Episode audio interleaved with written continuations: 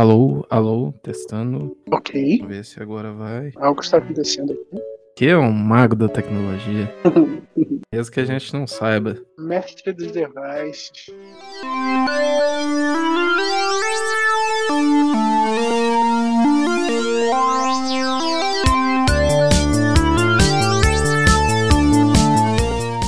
Olá, boa noite, sejam bem-vindos a mais um podcast do Conversa de Sofá. Eu sou o William, eu hoje estou aqui com o Diego. Muito boa noite, pessoal. Rapaz, qual que era a minha frase dessa noite? Era do twitteiro Silvio Santos lá, em Girondinho We. Trust. É, que tá distribuindo dinheiro. Eu vou comprar um Xbox Series X, mandar a conta lá pra arroba dele.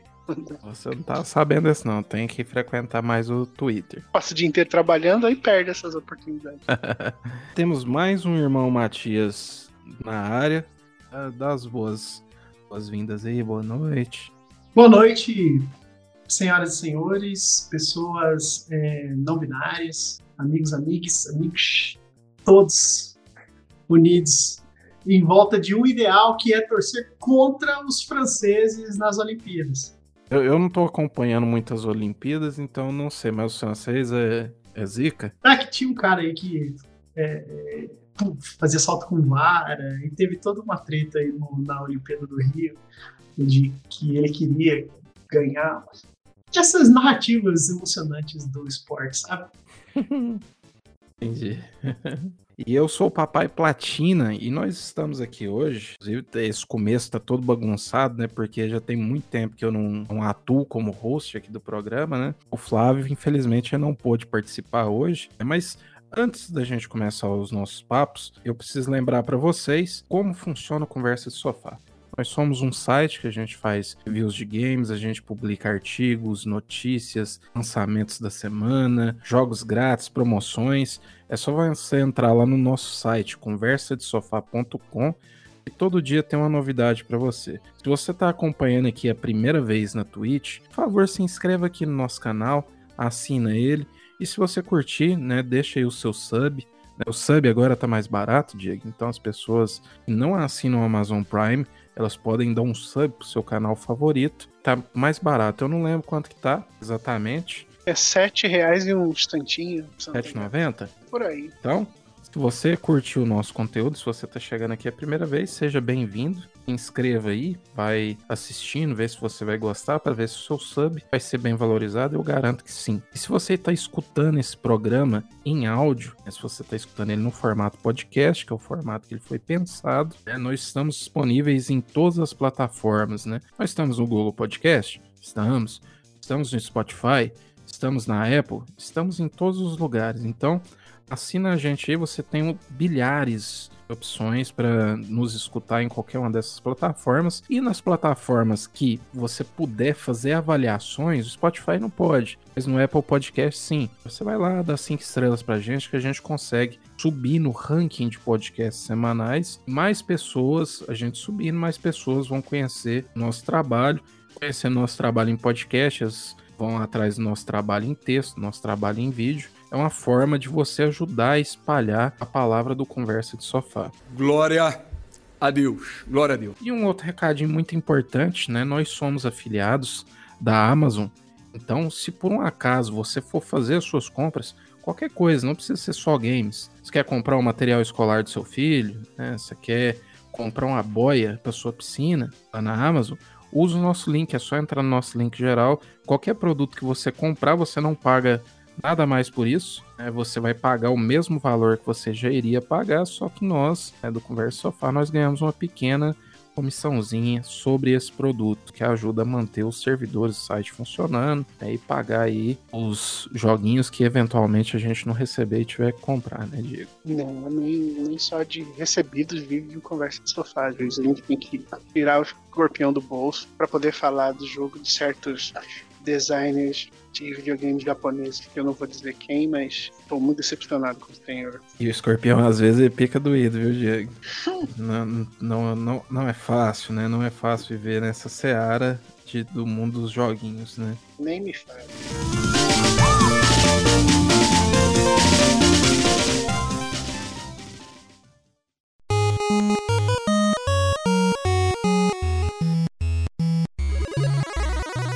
Joguinhos que nós recebemos. Né? Nós recebemos e nós vamos falar sobre eles.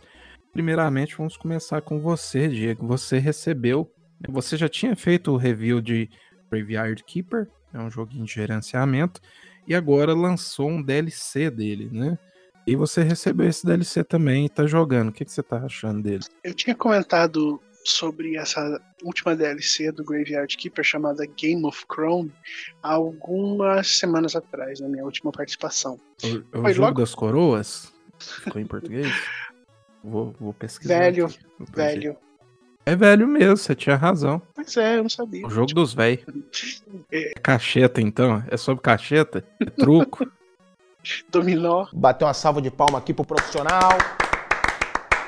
Eu tinha comentado que um, um, dos aspectos positivos é que você não precisava terminar a sua campanha de Graveyard Keeper, você não precisava ser o rei dos cemitérios para poder acessar o conteúdo dela. E isso foi muito conveniente porque eu tive que começar o jogo desde o início. Agora eu já tenho umas boas horas é, no Graveyard Keeper, já tô, já acessei o conteúdo, falando com os NPCs específicos lá, alguns eventos já aconteceram para introduzir essa, os eventos dessa nova, dessa novidade, que são três. Um é o burro. Vou, falar do burro por último. Tem um vampiro na vila, e aí você tem que ajudar a investigar para descobrir quem é o vampiro. Tem uma, um, uma espécie de vilarejo, um campo de refugiados, na verdade, ao norte lá do mapa do, do cemitério, do joguinho do cemitério, onde alguns, alguns moradores da povoado ali foram se refugiar, fugindo do Grande Inquisidor que é o. Ele não é exatamente o vilão do jogo, ele é um vilão do jogo, mas não é um jogo que tem vilão, campanha pra derrotar um vilão. Então, os moradores do povoado, alguns estão lá fugindo desse, desse grande inquisidor. E o último conteúdo é o burro que resolve fazer uma greve e montar um partido comunista. E aí ele trazia os corpos para você é, desovar lá, enterrar no cemitério, né? Ele, ele, agora só faz mediante pagamento. Ele antes, de tempos em tempos, alguns dias passados no jogo, ele trazia um corpo fresco. Agora não. Agora ele primeira coisa que ele exige é que você passe graxa na roda da carroça dele para ficar mais fácil para ele puxar e que você pague ele com cenouras. Cada 10 cenouras ele leva os dois ou três corpos lá para você em dias alternados. E é só assim que você consegue os itens que vêm com o corpo, né? O corpo ele é nesse jogo ele é matéria-prima. Você só praticamente você só enterra a roupa do sujeito. Tudo serve para alguma coisa quando você vai fazer a autópsia do desfalecido. O que que essas três mudanças causam no jogo? Elas vão te dar mais trabalho, elas vão te dar é literalmente isso, elas vão te dar coisa para fazer por um lado é bom porque é um, é um, jogo que você, se você tiver afim de algo que vai consumir seu tempo, que você vai gastar mesmo, sabe, colocar horas e horas ali, se distraindo, você vai conseguir, porque ele, ele tem uma maneira de te prender e te colocar na rodinha do, do loop ali de, de ações. Você sempre fala, não, peraí, eu vou terminou esse dia, mas amanhã eu vou fazer mais uma coisinha. Falta só mais isso para conseguir mais aquilo. O outro jogo lá, o Stardew Valley, faz a mesma coisa, né? Ele te coloca num loop de tarefas que você não, vê acabando tão cedo. Mas a diferença é que o Graveyard Keeper ele é um pouco é, burocrático, principalmente comparado com o Stardew Valley, que é um pouco mais livre, vamos dizer assim. O Graveyard Keeper é, é, é, bem mais burocrático, então você tem uma maneira é, um pouco trabalhosa para conseguir determinadas coisas para você facilitar a sua vida lá ao seu lado com os refugiados, você precisa construir algumas coisas para ele. E se você quer, por exemplo, agilizar essa sua, essas suas tarefas, você vai precisar de uma série de recursos que todos são meio complicados de obter, sabe? Eles são literalmente uma trabalheira de ir em tal lugar, de voltar de tal lugar para conseguir fazer as coisas. Isso é um pouquinho cansativo nesse jogo, porque você os dias passam relativamente rápido, né? Então você salva o jogo com frequência, né? Você salva assim que você deita para dormir. Quando você acorda, o jogo salva. Então você vai salvando com frequência, mas a quantidade de coisas que você precisa fazer para conseguir determinado resultado é um pouquinho cansativo. Especialmente quando envolve falar com o NPC ou conseguir algo de um NPC, porque a maioria deles, aliás, todos os NPCs usam uma escala de, de semana, uma escala semanal, né? O mercador, você só vai encontrar ele em tal dia. O padre que cuida da igreja você acaba virando cuidador da igreja, né? mas o chefe seu chefe lá, ele só aparece tal dia da semana, o pescador também só aparece tal dia da semana, então você tem que ficar sempre planejando os seus passos, né, para o dia seguinte. Uma dúvida, esse tempo in-game dele, você iniciou o seu gameplay, é, ele uma quantidade de dias equivale a uma quantidade de horas você jogando ou o jogo continua acontecendo mesmo que você não jogue o dia tá passando não sei se minha pergunta ficou clara não, não, não. É, o, o, tempo em game só conta enquanto você estiver jogando. Exatamente. É, por exemplo, um mercador só aparece em um determinado dia da semana. E aí, uhum. qu quanto tempo em horas, mais ou menos, é um dia? Você tem noção, assim, de... Um dia eu acho que são é menos de 10 minutos. Vamos dizer que são mais ou menos 10 minutos. Se hoje eu, eu converso com o mercador, para eu falar com ele de novo, caso eu não tenha feito algo que eu precisava fazer, eu vou ter que esperar. Uma horinha, mais Acho que menos. uma horinha, porque são seis dias. Então, é, mas é que tá, o dia, o, o, dia posterior ao dia do mercador vai ser o dia do padre. Então eu vou lá resolver meus assuntos com o padre. Só que como essa, quando, como você vai entrando nessa roda de dias e e mantendo o registro do que, que você precisa fazer em cada, em cada período, eu acabei que, para eu jogar direito esse jogo, eu preciso ter um caderninho. Eu preciso ter um caderninho em que eu vou anotando. Eu preciso fazer tal coisa, tal coisa, tal coisa. Senão eu me perco. Eu vou fazendo coisas aleatórias e acabo não avançando. Ah, ele, ele não tem um marcador. Ele não tem um marcador dentro do, do game para falar assim: Ah, eu preciso conversar com fulano ou não? Ou ele é ineficiente, assim, você acha melhor? Exato, ele, ele, tem, ele tem um marcador, ele tem uma lista, uma aba lá de NPCs que diz o que, que cada um quer. Por exemplo, tem uma moça no, no bar lá central que você precisa conversar com ela, porque assim, sabe, o jogo, você precisa conversar com todos os NPCs relevantes. Mas ela fala para você que ela não vai te dar bola enquanto você não for alguém relevante. Só que aí tá, o que, que é ser alguém relevante? O jogo não explica muito bem. No fim das contas, é, é você ter no, no, seu inventário cinco pontos de fé. Cinco pontos de fé que são conseguidos quando você organiza uma missa bem sucedida na sua igrejinha. É um recurso, vamos dizer assim, coletado, como se fosse, como se fosse uma colheita mesmo, sabe? Ele é literalmente isso. Se você faz uma missa bem sucedida no dia específico lá, você recebe esses itens. E eles também são consumíveis, então você pode usar essa fé para fazer outra coisa. Mas se você tiver essas cinco no bolso, você vai lá conversar com ela. E é só num dia específico. Assim como a missa é num outro dia específico. O maior problema desse, desse organizador de tarefas é que ele, dá, ele, ele diz o que a pessoa precisa, mas para você ter em mente o que, que você precisa para conseguir o que ela quer, é você que tem que se virar. Então você pega um caderninho e anota, ou você, sei lá, tira uma foto da tela lá. Alguns, algumas coisas que você vai construir, eles, é, você tem como apertar triângulo ali, e ele até mostra, por exemplo, para você construir, sei lá, uma cadeira. Nem tem cadeira no jogo, mas é uma hipótese. Você vai precisar de quatro gravetos e uma tábua. Só que isso não fica na sua tela. Então, às vezes você quer construir, você já não sabe mais o que, você precisa. Uma coisa que quem fazia isso muito bem é o aquele jogo submarino, subnáutica, é maravilhoso o,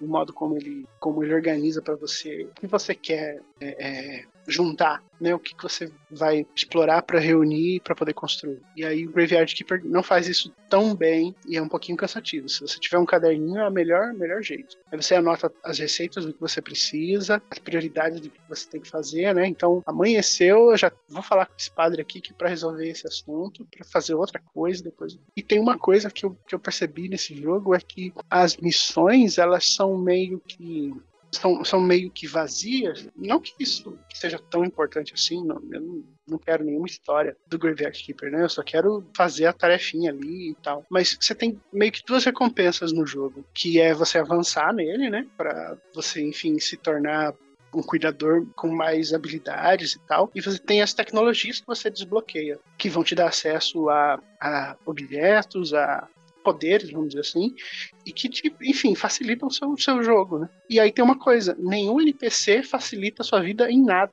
Tinha uma missão lá que eu tinha que entregar um machado de ferro para um lenhador. Eu aprendi a fazer o machado de ferro, gastei meu recurso, fui lá, o que, que ele me deu de volta? Uma receita de comida. A comida que ela dá, ela me dá energia, perfeito. Mas para eu fazer essa comida, eu vou gastar energia. Vou ter que juntar graveto, vou ter que juntar trigo, vou ter que juntar, sei lá, açúcar, frutas. É muito mais fácil eu simplesmente catar fruta e consumir consumir. Ou então eu simplesmente consumir minha energia pelo dia e dormir e deixar pro próximo dia, sabe? É uma, é recompensa que não, não me traz nenhum benefício. Só, só me dá mais trabalho, sabe? Ah, aí tem um outro NPC que você vai conversar com ele.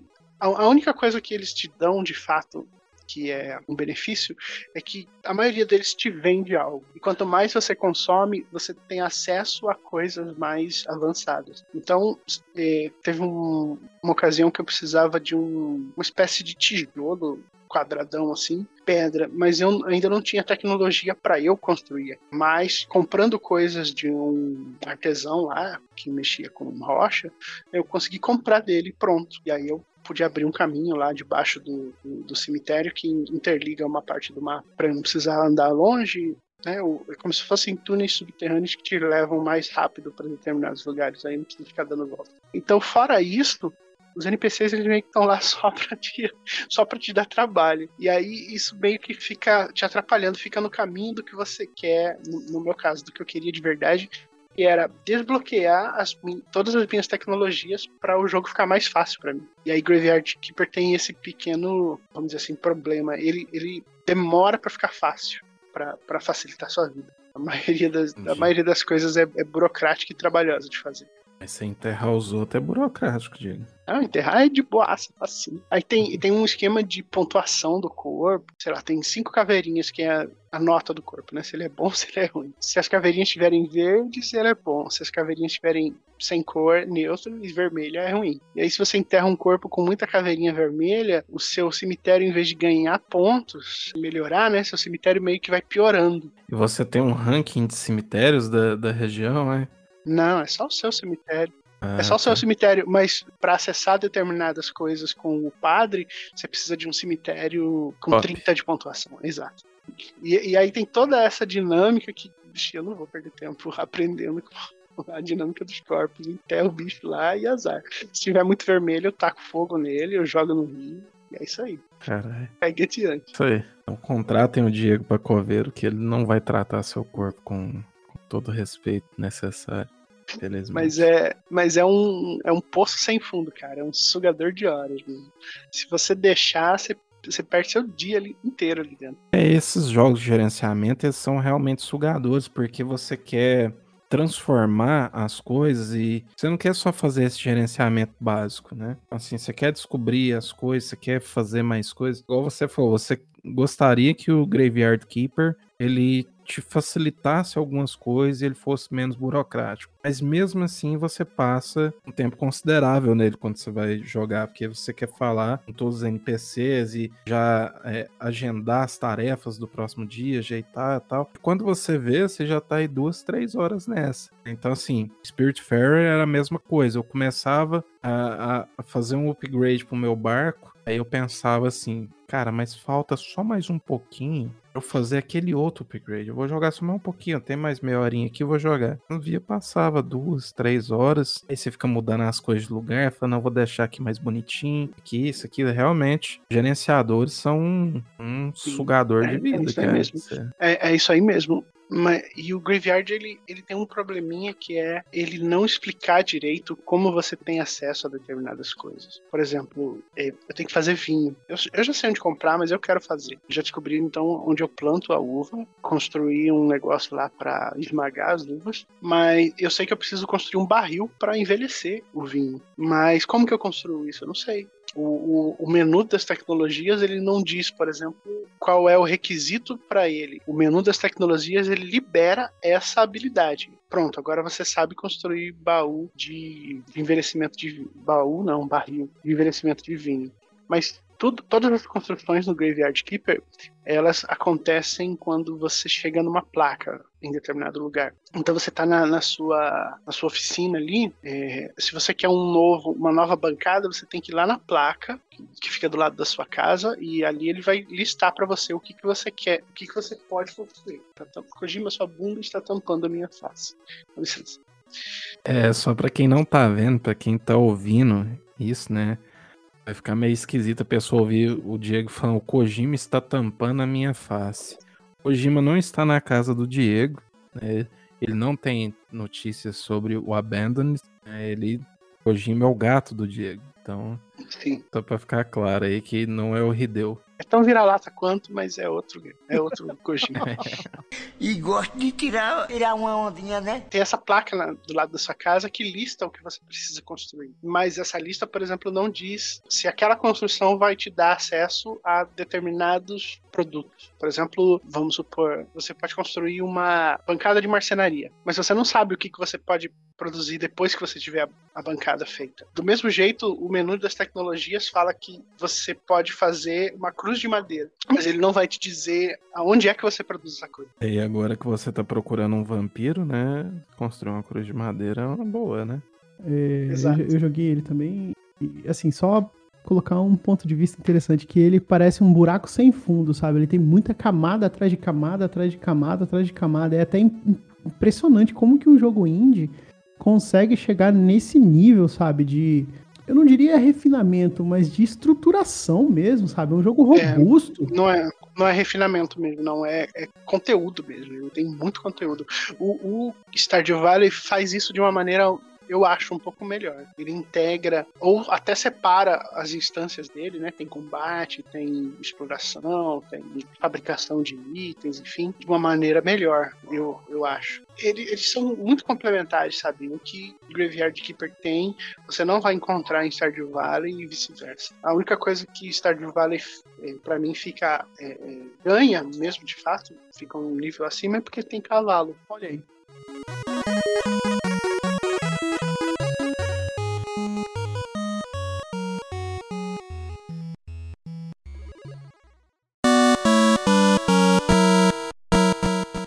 Falar em agora vai, por falar em camadas, né? Thiago escreveu recentemente sobre um, um RPG, né? O site, né? O Vaporum Lockdown.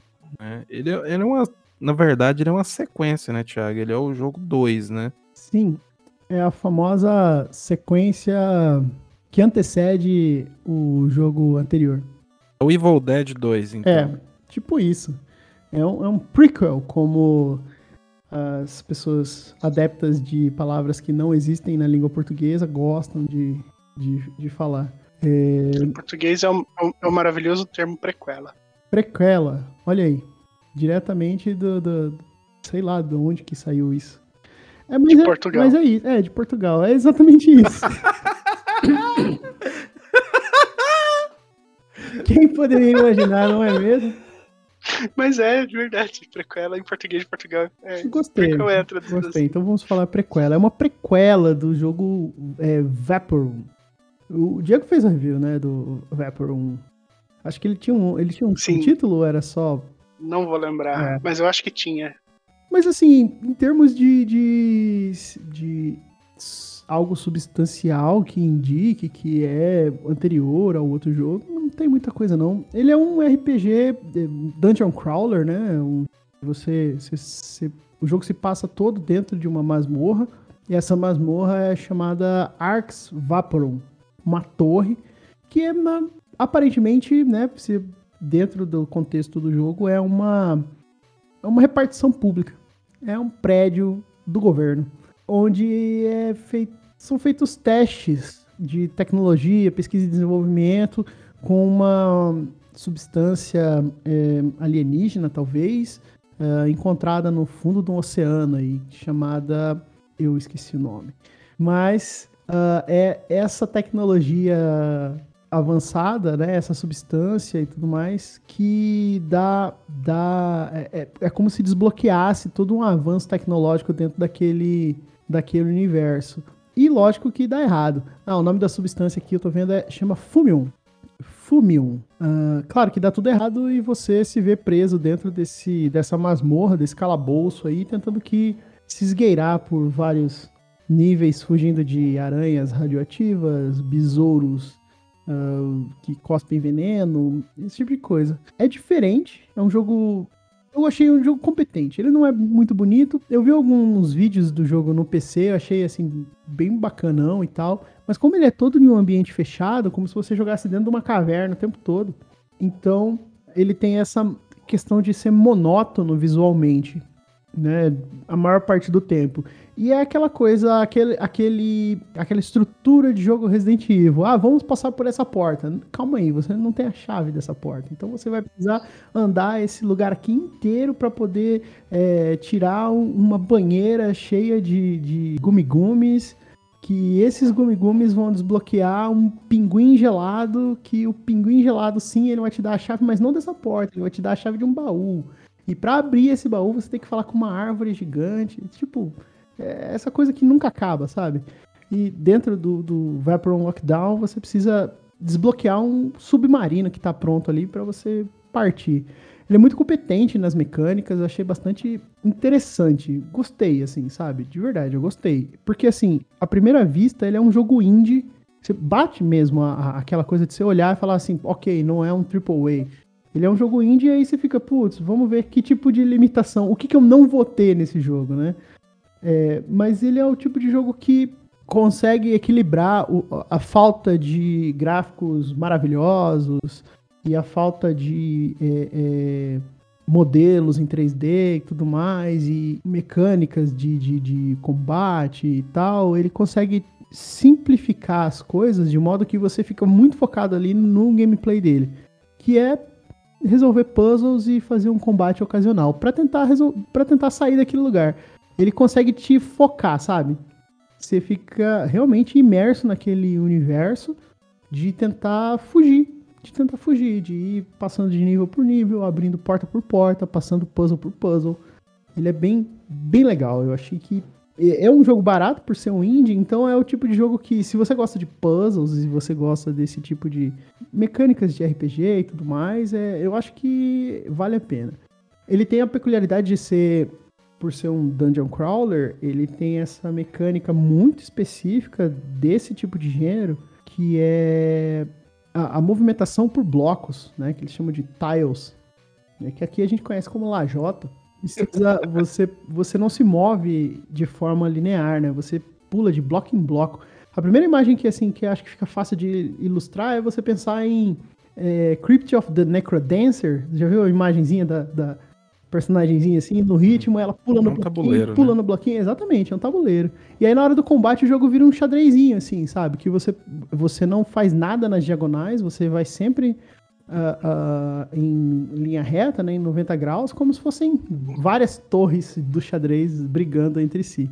É interessante, ele tem uma mecânica de pausa, porque tem, chega uma hora que assim, tem três, quatro inimigos na tela e você tem essa limitação de, de movimentação, então você precisa dessa pausa, você precisa, você congela tudo, e aí cada toque no botão você faz uma ação e essa ação é, move o tempo. Tipo, Os, ini- os inimigos fazem também. Sim, né? Se sim. você vira pro lado, o inimigo, sei lá, dá um passo pra frente. Exato. É, é o tempo que você tem pra entender o que está acontecendo à sua volta e ir preparando os seus, os seus recursos, né? Porque é. a- os- eu joguei ele no Nintendo Switch, então. Mas ele não é de turno, né? Não, ele é em tempo real. É em tempo real. A única coisa que acontece é essa pausa pra você fazer com que o jogo desacelere.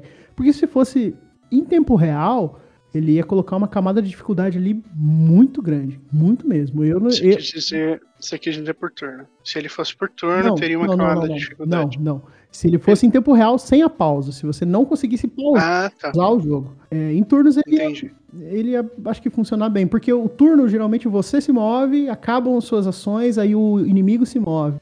Ah, nesse jogo, não. Quando o jogo tá pausado, você se moveu, os inimigos se movem simultaneamente. É uma ação por vez. Ah, fui pro lado, todo mundo fez a sua ação. Ah, bati, todo mundo fez a sua ação. Esse tipo de coisa.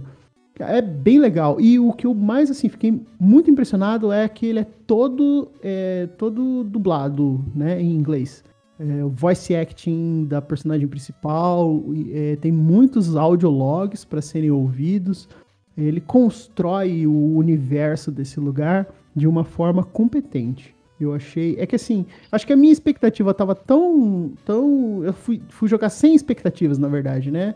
É, não, não esperava nada de Arx Vaporon. E o jogo me surpreendeu bastante, de uma forma muito positiva.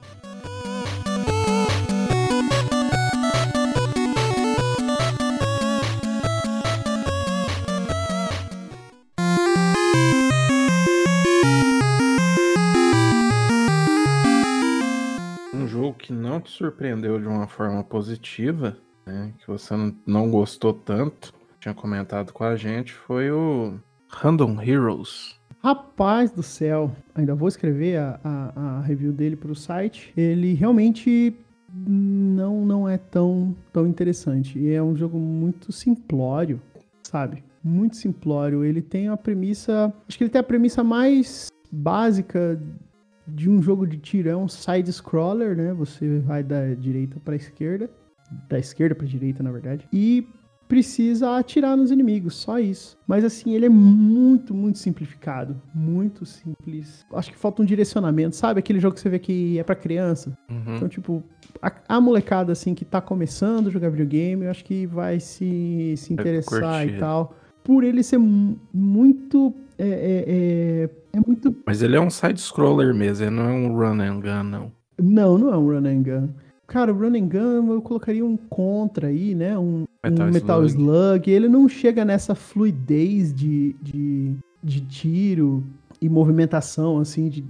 Não, não chega nisso. Ele parece muito mais um jogo de plataforma com tiros do que um run and gun.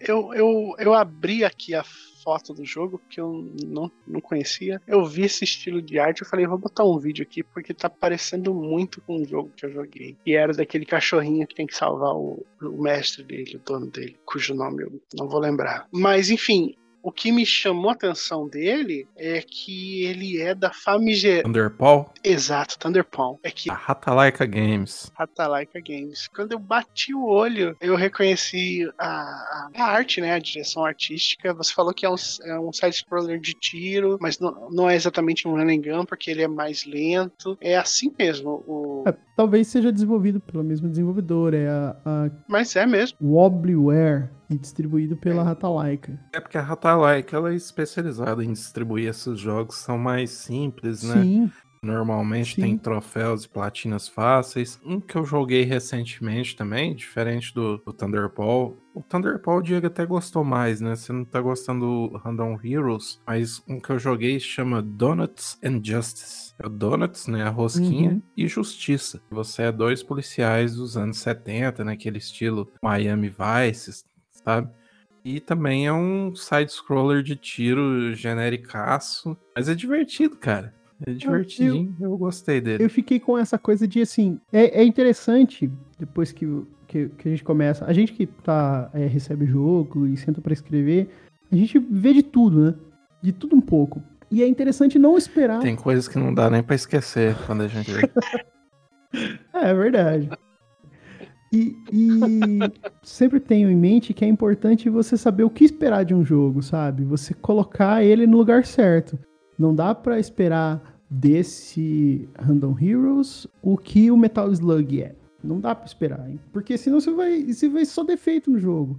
E alguma coisa boa o jogo tem. Alguma coisa, né? Por exemplo, no caso do Random Heroes, eu acredito que o que, que é bacana nele? É bacana você colocar uma criança pra jogar. Porque eu lembro quando eu era criança e eu joguei, por exemplo, Duke Nukem. Não o Duke Nukem 3D que a gente tá acostumado, cheio de Shake It Baby. Não. É o Duke Nukem side-scroller. Feio não quem feio. É, o Duke Nukem Sim. feião, que, que atirava em alienígena. Era, era um side-scroller com Come get some. é um side-scroller com um elemento de labirinto que você tinha que encontrar as chaves e tal. E era um jogo bem bobinho, bem simplão, sabe? E eu acho que. E na época eu me divertia, sabe? Lógico, não assistia os videogames que existem hoje. Mas eu me divertia, então. A molecada, lógico, é, tudo, vai, tudo vai no contexto, né? Eu, por exemplo, eu não tenho filhos, mas se eu tivesse, se eu os tivesse, eu não colocaria isso pra jogar GTA V, né? Eu, eu faria uma aproximação gradual nos videogames, né? Com coisas GTA 3, né?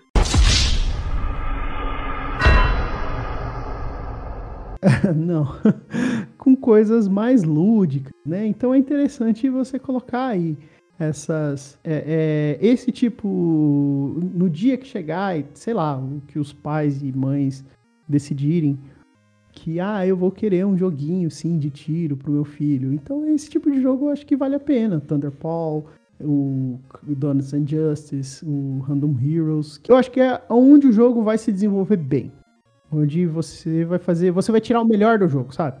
É o que você falou. É, você precisa, muitas vezes, entender a proposta do jogo. Você não pode cobrar de um jogo que provavelmente deve custar uns 4,99 dólares, né? De 20 reais. É que ele vai fazer né, uma coisa sensacional. Que eu falo, caramba, esse jogo aqui me impressionou. Né? Existem propostas, né?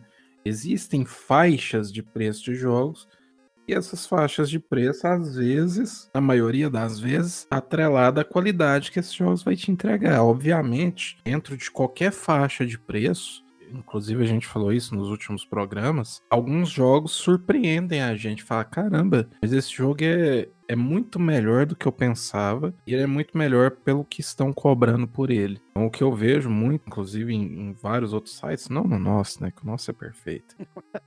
Mas em vários outros sites é o pessoal não entendendo determinadas propostas e escrevendo. Não tô falando só aqui no Brasil, não. Isso acontece muito na mídia internacional. A gente viu agora, é, saiu aquele é, exclusivo de Xbox PC, The Ascent. Uhum. É, recebeu né, vários elogios, várias notas altas. Teve umas duas notas baixíssimas, que assim, destoam muito, sabe?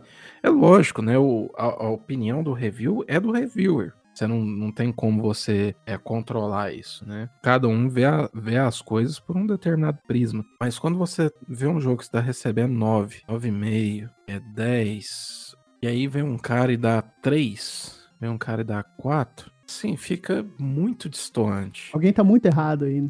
Às vezes, assim, você vê assim, o jogo tem uma nota 9,5 e aí um outro site deu 7, mas beleza. Ali você consegue, né, lendo, entender, ah, não, esse ponto aqui o cara não gostou.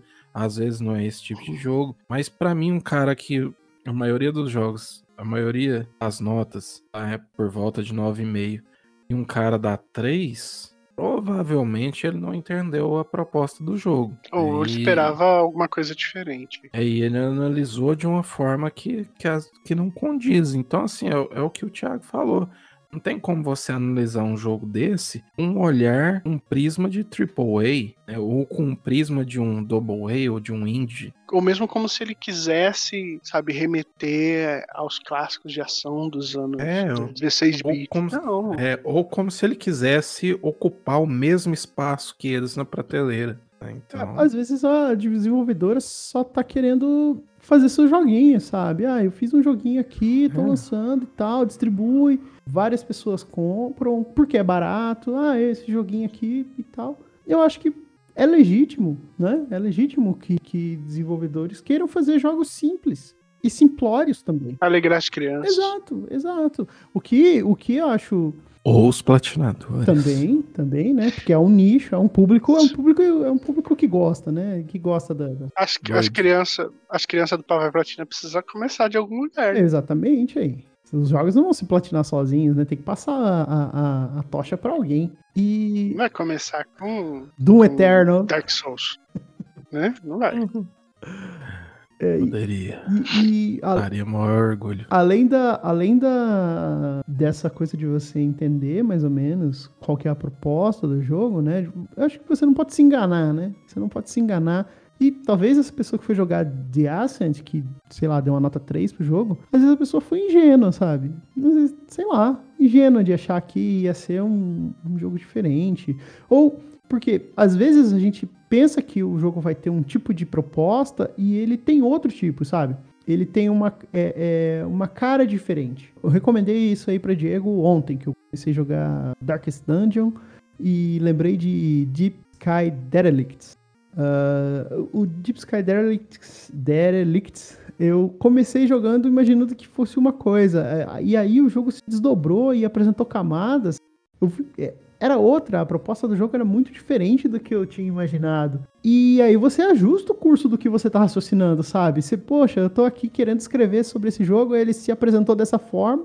Na metade do caminho eu vi que o jogo era outro, e eu vou ficar nesse meio termo, eu vou ficar desequilibrado aí, sabe? Eu não sei se eu vou pra um lado, não sei se eu vou pro outro. Não, você tá escrevendo, você precisa assimilar o que, que você entendeu, né? Às vezes o cara, ele realmente não entendeu a proposta do jogo e, sei lá, garoteou, garoteou na hora de, de abrir o coração dele ali.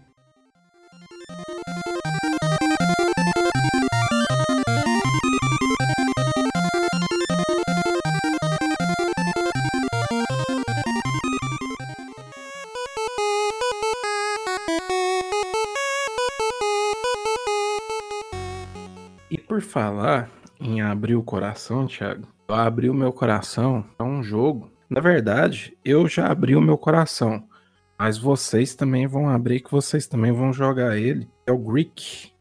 Greek é, Memories of Azure. É, esse jogo ele vai ser lançado no dia 17 de agosto agora. Nós já estamos jogando, né, nós três. Eu não sei. O Diego tinha comentado comigo que só instalou, não começou ainda. Eu não sei se você já Não. começou, Thiago. Exato, não tive tempo de botar ele pra rodar. Não, o ser humano trabalhador não teve. Não teve tempo, não. Acho que eu vou começar. E- eu imagino que eu não esteja muito longe do final dele. Eu tô com 10 horas dele. Rapaz do céu. Co- como ele lança dia 17, Uma máquina. como ele lança no dia 17, a gente recebeu ele em acesso antecipado. né? Então a gente está sob embargo, a gente não pode é, falar sobre características finais do jogo, fazer um, um mini review aqui, né? Chamando pro, pro texto. É, a gente ainda vai decidir se ser eu que vou escrever, se vai ser o Thiago. Mas o importante é que nós três vamos jogar, a gente vai poder é, trocar figurinhas a respeito. Inclusive, vai ser uma das primeiras vezes, né, do conversa que nós vamos jogar um mesmo jogo, né? Então, vai ser divertido a gente confrontar as nossas opiniões. Eu vou falar mais só por cima, uma parcial. Em um próximo podcast, quando vocês já tiverem jogado, a gente conversa mais sobre. Mas o que que é esse Greek Memories of Azure? né? O Greek, ele é um side-scroller também, né? só que ele tem muitos elementos de, de Metroidvania, né? e você, na história do jogo, né, você tem dois povos que são rivais. Você tem é, os Urlags, né, que são os povos inimigos, e os Corines, que é o seu povo, é o povo do Greek. Aí esses Corines, eles estão esses dois povos, né, o Corine e o Urdags, eles estão em guerra civil há muito tempo. E os, os bonzinhos, no caso, que são os Corines, o que você faz parte, eles já estão oprimidos há tanto tempo que agora eles estão começando a abandonar as suas casas em Azur. E durante toda essa guerra civil, é você, o protagonista, que é o Greek, né, ele se perde dos seus irmãos. Ele tem dois irmãos. É o Greek, a Adara e o Raidel. né? Então, o jogo inicia com você procurando a Adara. Depois vocês vão procurar o Raidel. Eu ainda não achei o Raidel no meu jogo, procurando ele. E o interessante desses de ter três personagens é que cada um tem um estilo de combate diferente. O Greek é o mais novo deles. Ele é um herói de capa espada, então o combate dele é todo é melee. A Dara, ela já tem um combate mágico. O Raidel, eu ainda não sei como que vai ser o combate dele, porque eu ainda não, não encontrei no jogo. E o mais interessante é que você controla, né, esses personagens, você tem a opção de controlar eles ao mesmo tempo. Eita. É, Eu tinha até comentado com vocês que, olha, é, tem mais de um personagem, então a gente vai poder jogar em co-op. Mas não, ele é um jogo single player e você controla mais de um personagem. Então, naquele mesmo esquema que talvez algumas pessoas conheçam que aconteceu com Brothers, a Tale of Two Sons, que você controlava cada um dos personagens com um analógico. Aqui é um esquema um pouco similar, mas você controla eles é, de uma forma é, conjunta e orgânica. Você pode jogar sozinho, né, deixar um personagem em um canto só você jogar, ou você pode segurar o botão, no caso do PlayStation, você vai segurar o botão R2. Ah, e um detalhe, você pode mapear os botões. Então, se você não gostar de Ótimo. layout, do layout do controle, você pode mapear. Eu, eu mudei várias coisas lá que eu achei esquisitíssimas de você interagir com um botão, é, pular com outro. Eu pulo com X, eu desvio no bola, tô acostumado com isso. Então, o jogo te dá essa opção, é muito legal. Ele dá essa opção e tá tudo em português também. Que legal. Você com no, no que eu mapeei, né, ficou no R2. Se você segurar o R2 quando os dois personagens estão próximos, você meio que agrupa eles e um deles vai ser controlado pela IA do jogo, né, pela inteligência artificial do jogo. Mas ele vai te acompanhar e vai lutar junto com você ali. E você as, muitas vezes você precisa separar eles para que eles resolvam puzzles né, quebra-cabeças no cenário, você precisa de dois ou- mais personagens para executar. Então, um dos primeiros puzzles que, que tá no, numa das áreas a gente pode falar que o embargo permite, é um puzzle que você redireciona uma luz para abrir uma porta, você redireciona um feixe de luz para abrir uma porta. Só que quando você é, movimenta esses espelhos, quando você solta, eles voltam pro lugar. Então, um dos personagens tem que ficar segurando né, na posição enquanto o outro movimenta o outro. Isso acontece com portas também. São puzzles bem simplesinhos, mas são puzzles. É, alguns são bem, bem pensados. Eles são. Sabe quando é o simples, mas é o simples bem feito, bem pensado? Fala, oh, isso aqui é, não, não, não me chamou de burro, fazendo um trem extremamente fácil. Mas tentou, né? É algo que eu tive que pensar um pouco, mas não muito. Então, que legal. É, é divertido.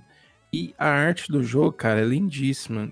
É, não tem como a gente. Tem, tem jogos, né, que, que definem né, gêneros, né? Como foi Demon Souls, Dark Souls, né, que definiu esse novo gênero, né, de combate metódico chamado Souls-like. Hollow Knight, né, e Ori in the Blind Forests, Blind Forest, singular, eles definiram mais ou menos é, como os próximos Metroidvanias né, de, de qualidade serão. No caso do Greek, ele tem uma pegada muito similar, né, até artisticamente, por ele ter sido desenhado à mão, né, os personagens, com é, justamente o Hollow Knight. Então tem uma pegada muito Hollow Knight no visual, né, os inimigos, a forma com que os personagens conversam. Eu, eu tô gostando bastante do jogo. A gente ainda não pode dar o veredito final porque sobre o embargo, mas é um, um side-scroller 2D muito bacana e de uma, ele é publicado pela Team 17, né? Mas ele é desenvolvido por uma empresa que eu não conhecia que chama Navegante, que é uma desenvolvedora mexicana. A gente não vê muitos é, desenvolvedores mexicanos, a gente vê é, mais desenvolvedores europeus, é, americanos. Mexicano é a primeira vez que eu vejo, eu Primeiro eu vou falar dessa arte. Eu, eu não sou fã de jogo com arte vetorial. Eu prefiro muito, muito mais pixel art. Seja em qual estilo for. Até o estilo bem peculiar do. Como é o nome daquele roguelike? Rapaz, me fugiu. O cara que tem a cabeça Dead de Cells. fogo. Não, Dead Cells. Dead Exato, Cells? Dead Cells. Até, até o estilo do Dead Cells eu acho muito bonito. E, e jogos assim com esse outro estilo vetorial é, dependendo do estilo, eu gosto muito. Cuphead, por exemplo, eu acho lindíssimo. Ori, eu acho bonito, mas naquelas, eu não, não acho tão. Não é, não é, que ele é feio, é que não, não, não bate, bate comigo. É outro tipo de. Hollow, Hollow Knight eu não vejo graça na arte dele, eu acho bobo, é, porque eu, eu não gosto daquele estilo de desenho. Aqui, lembra de Salt and Sanctuary? Aquilo eu acho uma execrência, aquilo eu acho um terror horroroso. Nossa. Agora, esse aqui, inacreditável de lindo, cara. Olha isso, o bonequinho movendo, todo desenhadinho. A segunda coisa que eu ia falar é que tem um canal de um camarada no YouTube. É... Agora que você falou que o, que o estúdio é mexicano, eu não sei que se ele é mexicano ou se ele é espanhol, mas ele. Mas ele, ele publica reviews e tal. Em espanhol. E recentemente. É, exato. Ah, e recentemente ele. recentemente ele estava comentando que ele entrou para um estúdio mexicano e estava desenvolvendo um jogo. Só que agora eu não consigo encontrar a arroba dele. Eu tô para dizer que é esse jogo aqui. Será se é ele? É, sim, ele, ele entrou como game designer. Olha aí. Como era o nome? Como é o nome dele? Esse cara, o apelido dele é Champ. William, eu, vou Mas dizer eu não... que... Garçom, então, hein? Hã? Ele é garçom, então, hein? O apelido é Champ. Ei, Champ. Caralho, o maluco é brabo. Eu vou falar assim que eu tô muito chateado de ouvir que a arte de Salt and Sanctuary é feia. Porque eu acho horrorosa. Ela, cara. na verdade, ela é muito feia, sim, mas ela é muito bem feita. É, é, porque é um jogo desenhado à mão por um casal. Você sabe que são duas pessoas que desenvolveram esse jogo. Inteiro. Puta, precisava de mais gente. De... mais gente. Na sua lista de, de Souls-like, onde é que tá Salt and Sanctuary? Up High. Tá lá em cima. Lá em cima. Ó, ó. Cara, Salt and Sanctuary é bruto, bicho. É jogão. Top. Jogão. E, cara. Ah, achei, coisa que o Diego fala, ô, Thiago. Coisa que o Diego fala que eu fico pensando que ele, durante o dia, ele deve, assim, escrever num caderninho coisas que vão irritar o Papai Platina profundamente. E aí ele coloca determinadas coisas, tipo assim, ah, vou falar que Hollow Knight tem uma arte que não me agrada, peraí. Nossa. Ele não vai me irritar Ele porque eu não começou- gosto ele- de Hollow Knight. Ele começou de. Aí ele pensa assim, cara, mas isso aqui, ele não gosta de Hollow Knight. Tem um outro, como é que é o nome dele? É, Salt and Sanctuary, ele gostou pra caralho. Falar que a arte é horrível. Não, não, Nossa, execrável. Ele risca horrível e aí coloca execrável, que aí ele fala assim, essa aqui vai, vai pegar fundo na ferida, sabe? Mas a. Mas é porra, aí. feio Cara. demais, mano. Parece, parece aquele boneco palito que mexe só as articulações, assim, sabe? Eu vou. Sabe? Eu vou A animação em flash. colocar um ponto aqui Jesus amado, eu que não consigo. eu acho que a feiura, a, a, a execrabilidade, a horripilância desses gráficos desenhados é, faz parte do contexto do jogo. Salt and Sanctuary tem uma atmosfera muito opressora. Ele é assim, sei lá, é, é- é- sei lá, dá uma piorada naquele, naquele clima do Dark Souls que tá muito feliz, sabe? Tá muito bonito, tem sol, é, levantar os bracinhos, então vamos fazer um troço mais horrível. Aí tem Salt and Sanctuary, porque, eu- é, cara, ele é tenebroso. O design dos chefes é, é animal. Decaído, decadente. Nossa, é incrível, incrível. E, porra, bicho, você não dá conta. Parece. Você não dá conta de desenhar o, o bonequinho do, do Discord aqui, esse, urs- esse ursinho aí do Craig, você não dá conta de desenhar, bicho. Os cara, de- o, cara, cara, o casal desenhou o jogo inteiro. Tipo, o cara, tipo, a mulher A desenhou, cara o cara programou, boneco. bicho. A cara do boneco parece esse meme, bicho. Parece a carinha de um, de um meme, mano. Você tá Não, de sacanagem que isso aqui é bonito. Pode ser O qualquer negócio é um. horroroso, bicho. Você precisa jogar. É, mas Diego, só, só esclarecendo, eu, eu encontrei Ah. o canal do camarada que eu sigo. Ele chama Juan, é, Plan de Juego. Plan de Juego, o nome do canal dele. Ele tá num estúdio mexicano como game designer, mas o jogo que tá sendo feito chama Nine Years of Shadows e não é um Greek. E é em pixel É, art. eu só queria deixar aqui também que Diego, essa pessoa que falou que Salt and Sanctuary é, é feio, é uma pessoa que é fã de Hunt, o jogo mais horripilante, assim, sabe? já feito na face da Terra. O Far Cry, primeiro Far Cry, que hoje deve ser tudo quadrado, é mais bonito do que Hunt Showdown. Não, bicho, é que. Não, não, ele, Não. ele falou isso só.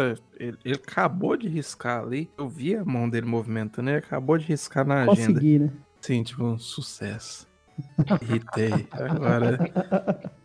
O cara não vai nem saber conduzir o resto do programa. Mas Nossa, né? demais.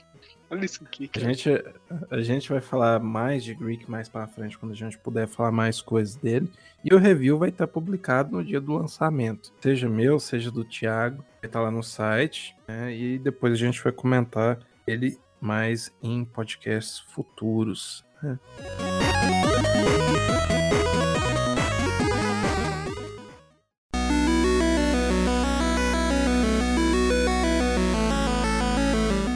Certa forma, né? Eu, eu não sei o que o Diego pensa a respeito. Provavelmente ele vai me irritar em algum ponto. Ele vai falar agora da trilogia de filmes da Netflix. Netflix. é, eu ia falar Netfear, é da Netflix, que é o Fear Streets, é, que é a trilogia de filmes, né, de slashers, né, que a Netflix lançou. Ela lançou Fear Street 1994, Fear Street 1976 e Fear Street 1666. Cada um contando uma história, elas são interligadas. E o Diego vai, mais uma vez, nos irritar aqui com as opiniões dele. Mas vamos rebater. né? Vamos ver, às vezes a opinião dele vai ser boa. Certeza que vai. Vai lá, Diego. Só digo uma coisa: assassinato. Sua vez de brilhar aí, Diego. Cara, é uma trilogia divertida. É, é bem divertida. Ele começa. é, ele tem literalmente al- altos e baixos, sabe? Ele começa. Fra... Você assistiu? Ah, peraí, você assistiu os três? Assisti, assisti Ah. quando lançou, meu amigo. Que eu sou fã, eu sou fã de. É, como o pessoal do Conversa já, já nos acompanha há mais tempo, né? Deve saber, eu sou fã de filmes B, terror, né? Eu adoro Evil Dead e sou fã de slashers. Então, quando eu vi que a Netflix ia lançar esses três slashers, eu corri pra ver assim que eles lançaram. Eu gosto muito de slasher, mas eu não tenho essa cultura, porque quando era criança eu não podia assistir, então eu, eu assisti alguns, não todos, mas eu gosto também. E, e os três filmes são muito divertidos. O primeiro começa estranho, vamos dizer assim, aí ele melhora, o segundo, ó, show de bola. E o terceiro vai legal e depois dá uma derrapadinha, mas é legal também. Aí, O- aí eu falei. Ele, tá, ele tava indo bem, o Thiago. Tava indo bem. Eu ia até me retratar, falar: caramba, fui injusto com o Diego. Acabou de dar uma bola fora. O, É, o- eu- Mas fala aí, você fala aí. assistiu, Thiago? Você assistiu? Não, não, porque eu tenho medo de filme de terror e. Na... Ah, mas não é terror. Não é Não, não, não, é que na Não é verdade, terror. na verdade eu vou separar um tempo pra assistir, porque a minha senhora, ela realmente não gosta de ver tripas na tela. E como a gente tá. é, acaba. Eu, vou, eu acho que eu vou tentar aproveitar que ela tá assistindo bastante Olimpíadas. Eu vou, vou tentar ver algum. Já que vocês comentaram aí que é, tem um slash no filme, eu vou querer ver. Vou querer ver. O, o primeiro, ele, ele, ele é corajoso no sentido de que eu não vou, eu não vou poupar spoiler, o filme já tá não, aí. não, não, não, não, não. Faz isso Não, não, não, não, não, não, não, não, quase não, um mês. não faça isso, não faça Não, isso, eu não assisti, você tá doido? Muita Já gente. tá- A única não coisa viu. que eu sei é que assim, é, Ah. ele se passa em 94, Estados Unidos. Começa. Você consegue, você É. consegue, você consegue fazer um negócio Tem- aposto. Tem Copa do Mundo no, jogo, no filme? Não tem. Não. Então tá errado. Mas tem, mas tem vários clássicos, o rock pop Hum, dos anos 90 no filme. isso é legal. Ele é a fórmula Netflix de sucesso, Stranger Thingsação das coisas. Ele é É de- 100% Stranger Things, cara. 100%. 100% Stranger Things. Que bom. Stranger A Things. fórmula que deu certo. E, e, e eu concordo com o Diego também, antes dele, dele continuar. O, o primeiro filme é o filme mais fraco. Ele é o filme mais teen dos três, né? Ele é o filme com mais é, Stranger Thingsação das coisas, com mais trilha sonora. Tipo assim, olha, cara, queremos te vender esse CD aqui. ó. Queremos, ou pelo menos queremos que você acesse a nossa playlist do Spotify desse filme aqui, Fear Street, 1994. É, ou Rua do Medo, né? Rua do Medo, né? A gente tá falando É, Fear do- Street. Ele é bem high school, né? O... É. Ele é bem assim. Mas isso é muito tradição é- também dos, dos filmes slashers, assim, né? Tem muito de Mas o- adolescente o e tal. 2, o 2, o 2 ele já é, ele é teen também. Os três são teens, porque eles também são baseados em livros teens do nossa, agora de tal. Stiller. Não faço ideia. RH Stiller, sei lá. É um cara que ele ficou famoso escrevendo Goosebumps. Conhecem Goosebumps? Não, eu sei que teve filme. É uma série de, de Contos. contos. de terror, tipo aquele é, Tales of the Crypt, né? Os contos Uhum. da cripta. Eu não sei porque que eu falo em inglês, depois eu falo logo em português. Eu podia falar só em português. que Você é poliglota. É, É o cérebro carregando. línguas. É o cérebro dando downloading. Carregando. E aí, tipo assim, eles são vários contozinhos de terror, só que ele é bem mais infantil, bem mais puxado pro lado do adolescente. Ele criou essa, na verdade, não é uma trilogia de livros, eu acho que tem uns sete livros da Rua do Medo. E o Netflix eles meio que condensaram alguns para criar esses, esses três filmes. E o Diego tem razão. O primeiro é totalmente teen. O nome do autor é R.L. Stein. R.L. Style. Aí, Legal. quase acertei. O- o- uma coisa meio bizarra do, do primeiro filme é que, tipo assim, ele tem uma- um prólogo lá que é, que é bem maneiro, né? É, em- apresentar a- o conflito, né? Que tem um assassino à solta. E aí Muito depois. pânico, né, cara? Total, total. Aí corta todo mundo na escola. Quem tá nem aí com a pessoa que morreu, bicho? Tá todo mundo. Festa nos corredores, se foda, não tem luta, não tem merda nenhuma. É, é meio. É bem. é, fora de tom, sabe? Mas é bem ele corrido vai. também, né, cara? Sim, mas aí ele vai melhorando, chega no, no último terço, ele toma umas decisões bem corajosas e, e deixa, consegue deixar você super interessado pro segundo filme. Sim. Que ali, ali é legal, cara. O segundo é, é bacana mesmo de assistir. Tem, tem umas revelações do segundo filme Que é a hora que o, que o assassino bota o, o capuz na, na cara, você já conhece ele. Você, você vê Uhum. que tem um assassino encapuzado. A hora que ele coloca o capuz. Nossa, é, é muito maneiro, sabe? É, É bem porque assim, porque assim, sem, sem dar spoiler nenhum, só pra vocês, pra quem tá ouvindo e não viu, entender o plot e Thiago aqui também entendeu o plot. O que acontece? Existem duas cidades que são rivais, é Sunny, É Sunnyvale, e Sunnyvale Shadeside. e Shadeside. Shadeside e Sunnyvale. São duas cidades vizinhas, né? Um, um prefeito da cidade, o cara é prefeito da cidade, o irmão dele é xerife da outra. E uma cidade é tipo assim, nós somos os Faria Limers, sabe? É uma cidade dos riquinhos, do pessoal bem sucedido e pau no cu. E a outra cidade, né? A cidade do pessoal que tá fudido, que tá... e onde acontecem todos esses assassinatos existem vários seriais, serial killers ao longo da história, né, que ah, é- é uma cidade conhecida por ter serial killer. Que legal. Eventualmente, Que a atrativo. cada, um- é, a cada uma quantidade de anos lá, opa, serial killer que matou cinco pessoas, seis, tal. E isso acontece em Shadeside, né, que é o lado sombrio, É. só o nome da cidade entregando. E aí você tem esses assassinatos que acontecem, e os o pessoal culpa né, uma entidade, uma bruxa que aparentemente foi enforcada é, em, em tempo passado tal, e que ela assombra essa cidade. Então todos os crimes eles acabam tendo essa raiz de que a, a bruxa possuiu né, fulano e foi lá e fez esse, essa matança. Né? Esse- o primeiro filme estabelece isso. O segundo filme, e o primeiro filme é igual o Diego falou, ele é, ele é uma homenagem a vários gêneros de terror, né? Mas especialmente aos filmes da série Pânico, né? O Scream. Sim, que estão bem recentes, sabe? É. Não só pânico, mas um pouquinho de. Eu sei que vocês fizeram, sabe? Ah, essa- Isso, essa- eu sei o que vocês fizeram no verão passado. esses filmes que saíram agora recente, né? Cara, recente, bicho, isso tem quase onda 30 anos, mano. Você tá doido? Verdade, né, mano? Recente, nos anos 1990.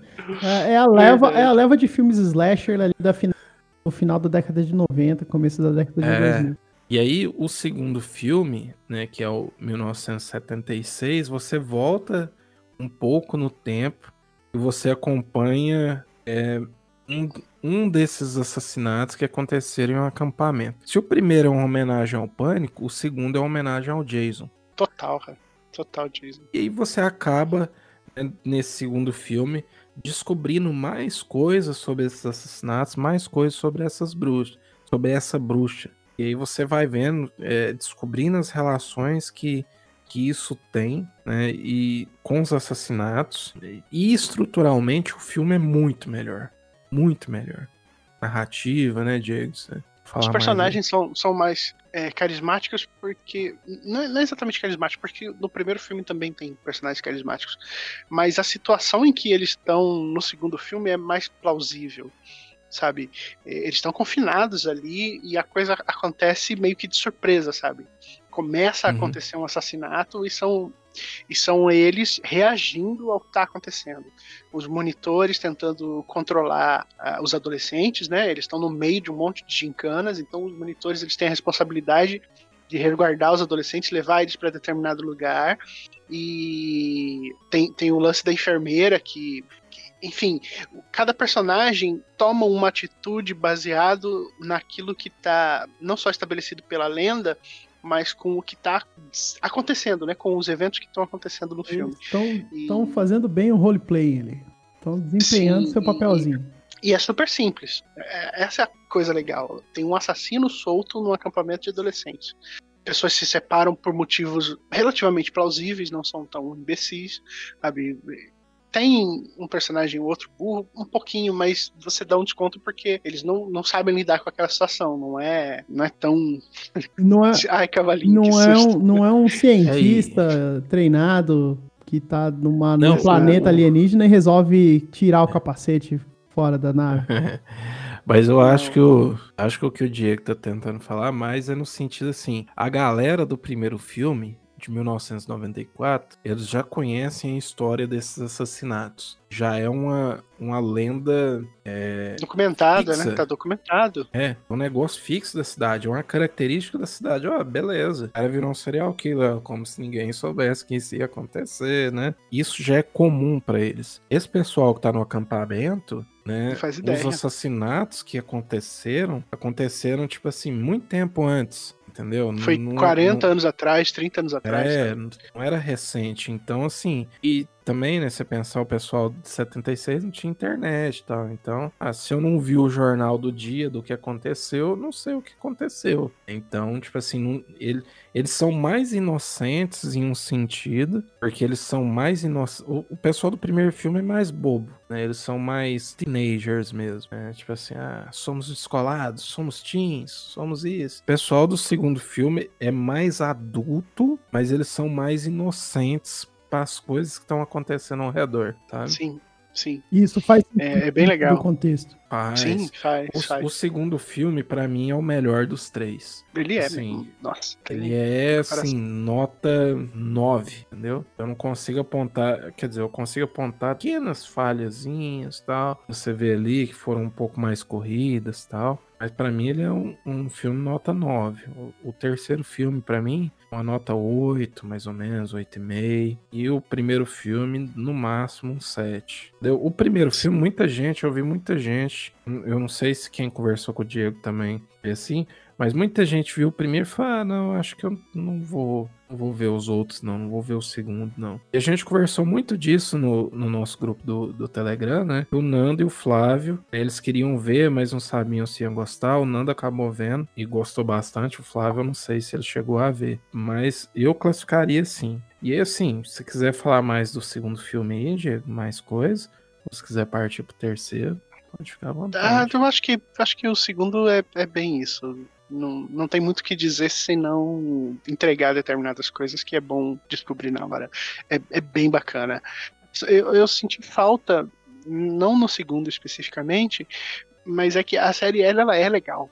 E, e claramente dá pra perceber que eles resolveram fazer três filmes, mas que dava pra dividir uma temporadinha de Stranger Things, Sim. sabe? Com, sei lá, seis, sete episódios. Porque ele é, é bem contado desse jeito mesmo. E eu não sei, eu, eu, eu espero que tenha continuação, porque ele dá pequenas amostras do que aconteceu no período entre 1666 e 1976, sabe? Tem pelo Uhum. menos uns três assassinos ali que não, não foram Não desenvolvidos, mas que são muito legais visualmente. O, o, o cara do taco de beisebol, o outro afogando uma pessoa lá na, na, sei lá, no Rio. Parece que são muito.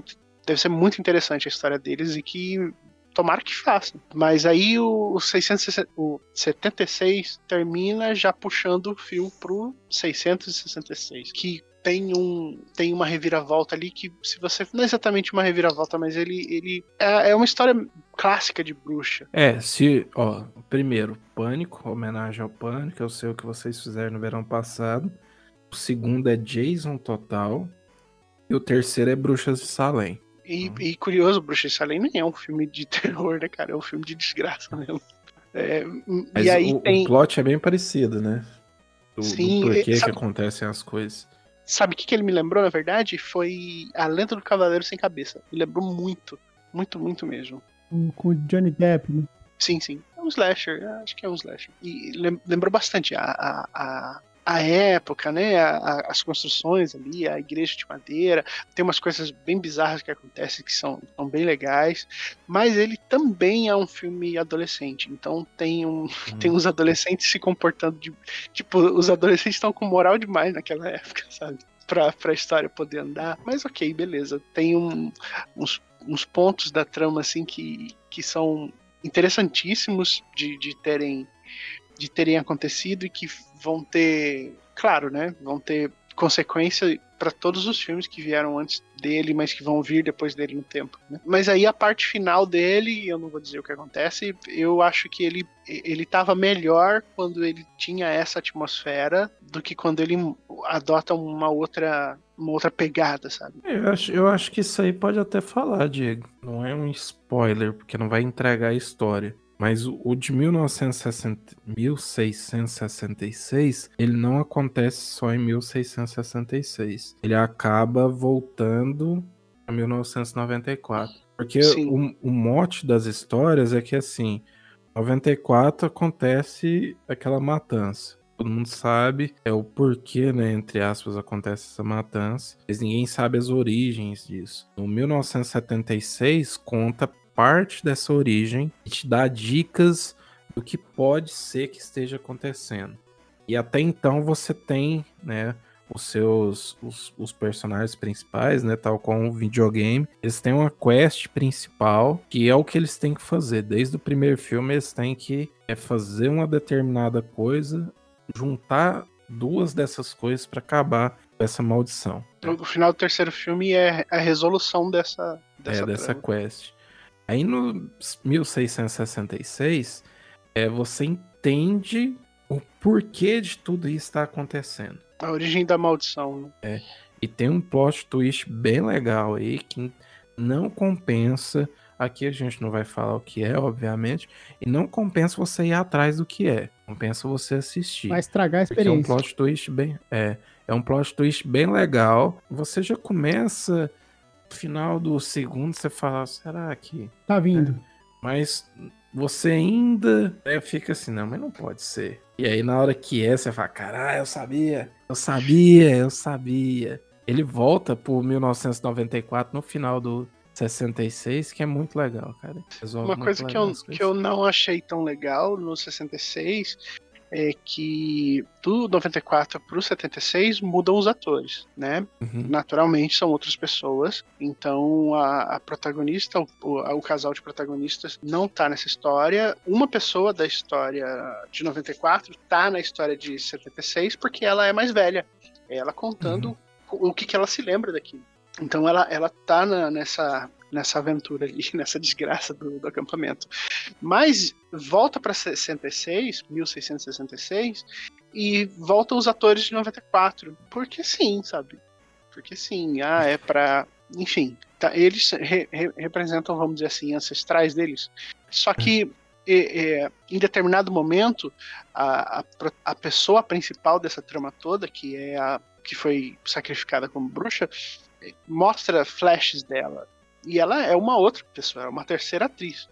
Só que ela só aparece nos flashes. Quando vai desenvolver a história em 1666, é o elenco do 94. E eu achei caído, eu preferia que fossem. Até porque tem pessoas diferentes, né? Os adultos são outros atores. Tem um cara Uhum. lá que é. São os... São não, os mas mesmos. quase não, tem, quase não tem adulto no, no, no 94. Ah, sim, tipo- no 94. né? É, então. E, a- e aí, lá em 1666, você tem o, o pai das pessoas que nunca não aparece em 94, então em 66 tem que arrumar um ator pra ser. Tem o padre que não aparece nos outros filmes. no- Então, eu preferia que fosse um elenco totalmente novo. É, a desculpa é, né, que além de ser, entre aspas, an- os antepassados, a pessoa que está vivenciando a história, teoricamente, ela está possuída, né? Tá Então lembrando, ela, sabe? ela, tá, assim. ela, tá, ela tá lembrando no melhor sentido Assassin's Creed no Animus. Ela tá Sim. vivendo as memórias ah, da, da, da bruxa, então ela caracterizou as pessoas em volta como pessoas que ela conhece. Eu entendi dessa forma. Mas eu Sim, entendo sim, a sua sim. crítica também. não, não, não torna o filme pior, ele, ele é do jeito que ele é, e é um bom filme, mas é, eu preferia que fosse outro elenco. Uhum. Assim como no 76 foi, e foi muito bem. E assim, fica parecendo, pra quem tá escutando, fica parecendo um papo meio de maluco, né? A gente falando de coisas sem falar de coisas, né? Mas é justamente porque a gente não quer dar spoiler, é pra que vocês vão lá e assistam. Esse é um papo só pra instigar vocês pra assistirem. É que ele é um filme, é um filme que presta homenagem a vários desses filmes é, de slasher, de assassinos em série, né, de esses filmes de terror que não são exatamente de terror, Aí, como ele tem essa pegada mais teen, ele realmente não, não causa medo. Em nenhum momento. Não. Em nenhum momento eu fiquei com medo. Falei, caraca. Tem filme que você, você assiste e você fala, caramba, por que, que eu fiz isso? Eu não vou dormir hoje. É perigoso até na calça ele cagar. Eu, eu, eu vou dormir meio, meio cabreiro. E esse não, você pode assistir de boa. O detalhe é, ele tem muita violência. Ele tem muita violência e muita sanguinolência. Nu- Numa escala de. Numa escala de vísceras, assim, o primeiro filme deve estar um- uns oito ali, vamos dizer. Na verdade, menos. Só, só no finalzinho, né? É, é menos, só que a- a- o- quando aparece o- a morte, mesmo a violência, ela é bem caprichada. Então ele 7,5, 8. O segundo, você levanta esse, esse volume aí. O segundo vai lá pra 10, porque ele é bem gráfico. Não tem assim tripa voando, braço sendo cortado, nada disso. Mas ele é violento. Ele é, como o Papai Flatina falou, tem fatality no filme, sabe? Se- então, se você é essa, a pessoa é sensível pra esse tipo de conteúdo, é, é melhor ela se afastar um pouco. Mas ele não dá medo. Chega a incomodar, incomodar que eu falo é porque assim, tem um tipo de Não. violência gráfica que, que bate forte, sabe? Tipo aquele. eh, ah, o é- albergue. O albergue. Esse bate forte, mas não. E ele não é aquele, aquele horror Torture de tortura, mas ele tem uns momentos gráficos bem explícitos. Sim. Mas ele não chega a ser igual ao Albergue, ele é no máximo. Mas eu acho que ainda tem um degrau abaixo de Jogos Mortais, por exemplo. É, não tá mais abaixo. Os Jogos Mortais, ele, ele preza pela, por cutucar ali, sabe? Por Bora bezinhar play a nisso. game. E, e aí o terceiro filme, ele tá mais ou menos no nível do, do primeiro. Ele não é tão gráfico, tem lá sua violência, ele toca em temas mais é, sensíveis pra quem for mais, vamos dizer assim, em- é, sensível com, com questão de heresia e religião e tal, mas também não é tanto assim, não é nenhum exorcista. Então Não. Vai aí uma nota 7 também, que quesito Vísceras na tela. se- sete freiras possuídas do, É. do filme lá. Se- seis, sete olhos arrancados do albergue. Ah, rapaz, não podemos falar de olhos arrancados. Spoiler. É, é por aí.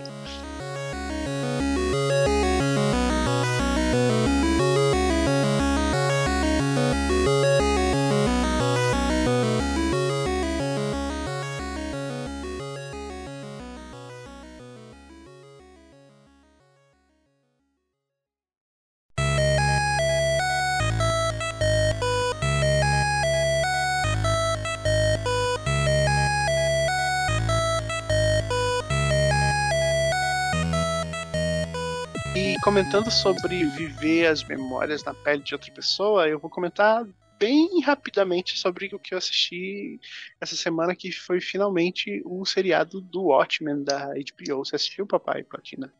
Tiago, eu sei que não Sim, assistiu. faz Você assistiu? tempo. Não. É, Pois é, só agora eu vi. mas eu não Tem lembro mais muita coisa. É, é Before the Watchmen, né? Ficou ou ficou só o. Watchmen mesmo? Só o Watchmen, só o Watchmen, nem é antes, é 30 anos no Acho que Before the Watchmen é a série de quadrinhos. quadrinho, que né? Foi lançada. Uhum. É bem legal, tá aprovado, parabéns, David Gibbons e Alan Moore. Nem sei se o Alan Moore tem qualquer Provavelmente não. relação com isso aqui. não. Provavelmente não. Ah, achei que tem um probleminha ali que. eh, Tem plot twists demais, sabe? Não é exatamente plot twist, mas aquele mistériozinho é. Como é o nome? A- palavrinha que não é jumpscare, tô com jumpscare na cabeça. Cliffhanger. Tem muito cliffhanger, sabe? Tem muito. Muito, gancho, muito Vamos gancho. ver na próxima temporada. Gancho. pro Isso, próximo isso. episódio. Muito, um- pro próximo episódio, exato. E aí ele meio que se baseia demais nisso e a história toma um rumo que é bem diferente daquilo que foi apresentado no começo. Porque ela precisa prender você pro próximo episódio, porque ela foi exibida semanalmente. Né? Ela tem que prender você pro próximo episódio e no que ela vai construindo esses ganchos, ela vai desviando do que ela propôs no começo. Não totalmente, porque é, é tudo muito bem amarrado, tem essa distinção, sabe? Eu, no final da história, não tem nada a ver com os policiais que apresentaram no começo. O coitado do homem de cabeça brilhante que ficou sem fazer nada no final. Parecia um personagem tão, tão relevante ficou, foi deixado de lado sem, sem cerimônia. É, Ele. Você falou aí de policiais, mas você não falou do plot, né? O. É, não, é nem, feita. É, nem sei se vale a pena entrar no plot por causa de. Né, todo mundo já viu isso. Mas pode começar, à vontade. Não, eu digo assim, porque ela não se passa, ela é no universo Watchmen, mas ela se passa muitos anos depois, né, que do final do filme, do primeiro filme. Você ainda tem alguns personagens do Watchmen que ainda estão vivos, né? É, alguns estão isolados, outros viraram lendas, né, parte da sociedade idolatra eles. parte da sociedade é, odeia a, a polícia, parte da sociedade odeia o pessoal que apoia os heróis. Ele tem uma relação muito próxima com os movimentos é, que estavam acontecendo nos Estados Unidos, o Black Lives Matter, é, desses outros movimentos que buscam inclusão social. É, tem horas que aparentemente eles estão do lado desses movimentos, a crítica caminha a favor, tem horas que a crítica caminha contra. Assim, se você assinou aí a, a HBO, vale a pena assistir. É uma temporada só, acho que são seis episódios ou cinco, Diego? Não, são, são nove, eu acho. Então, é, mas não são episódios muito longos. E como é uma temporada só, eu, eu também recomendo assistir. Na época que eu assisti, eu assisti é, pelo Telegram, piratão mesmo. É, não tinha HBO no Brasil, né? Agora tem, eu, eu assinei. Você está perdoado, William. Você está perdoado. Eu tinha, eu tinha ele aqui, Piratão, também, e nunca assisti. Só assisti agora. Olha, você também está é, perdoado. A HBO gostou ainda. muito desse seu, desse seu comentário, que você tinha o Pirata, mas você não assistiu. Só assistiu depois de pagar o streaming deles. Inclusive, olha, os executivos da HBO estão mandando um parabéns aqui para você por essa atitude muito nobre de preservar a propriedade material deles, tá bom? Obrigado, senhor H, senhor B e senhor O. Vocês comparariam essa série com em algum aspecto, em algum aspecto acho que tem sim como comparar por temática, sinto, não vi nenhuma das duas, mas assim, em termos de qualidade, assim, recomendo ou não recomendariam, é, é em, em, termos de comparação com The Boys da Amazon? Eu não assisti The Boys. Eu sei que The ela é Boys é bastante é elogiada. Melhor. Sério? Eu sei que ela é bastante elogiada, mas eu tava bem de saco cheio de herói e não queria ver nada. Eu sei que a pegada é bem diferente, mas eu não tava afim de ver ninguém usando uniforme. Assisti o é. Watchmen exatamente porque, ah, tá aqui na HBO, vou ver qual é. E aí acabou que é bem legal e eu fiquei, fui fisgado. Aquele negócio, né? O, o Watchmen, ele é mais político, é sempre, sempre foi, né? Inclusive no quadrinho. Meu Deus! É muito. Colocaram política nos quadrinhos, é isso? Não. É. Ah, não. Maldita Lamor. Ah, não. O ano é 1980. Tô indignado. Às vezes o ódio é a única emoção possível. Tipo assim, o, o Watchmen é muito, muito político. O The Boys não, o The Boys é mais herói mesmo, né? E violência nua e crua. E tem muita crítica social no The Boys, disfarçada né? na violência e tal. Mas o Watchmen, ele é mais sério ele é mais político nessas críticas, sabe?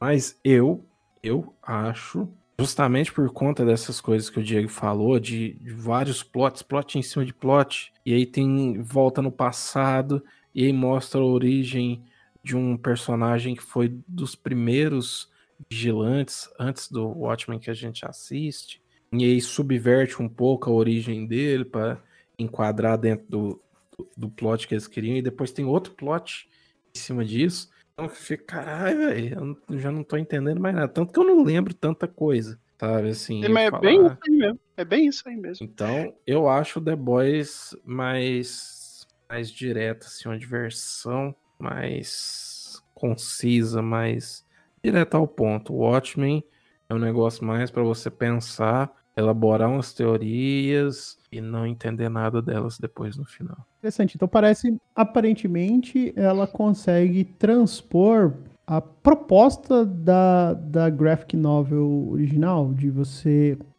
ter um material robusto, com várias camadas, e para ficar cabeçudo em cima disso? Hum, eu não, não, sei dizer, eu não sei dizer porque eu, eu, eu não, nem sei se essa, essa, essa, série, essa série é baseada em algum material publicado. Não, eu já ouvi mais ou menos que sim, mas eu não sei. É, mas ela, ela segue seu próprio caminho, ela não tem exatamente a mesma profundidade que o material original, porque ele era muito mais, vamos dizer assim, diverso, sabe? Os personagens eles tinham uma história bem mais ampla. Tinha a história dos primeiros caras lá atrás, que ela servia como pano de fundo e ao mesmo tempo origem. Aí tem a história uhum. dos Watchmen lá nos anos 70, 60 e 70, que servia também como background para as consequências do que está acontecendo hoje. O seriado ele faz isso um pouco, mas ele é ele usa um personagem só. Enquanto que o Watchmen são o quê? São quantos? São os quatro? Comediante, Dr. Manhattan.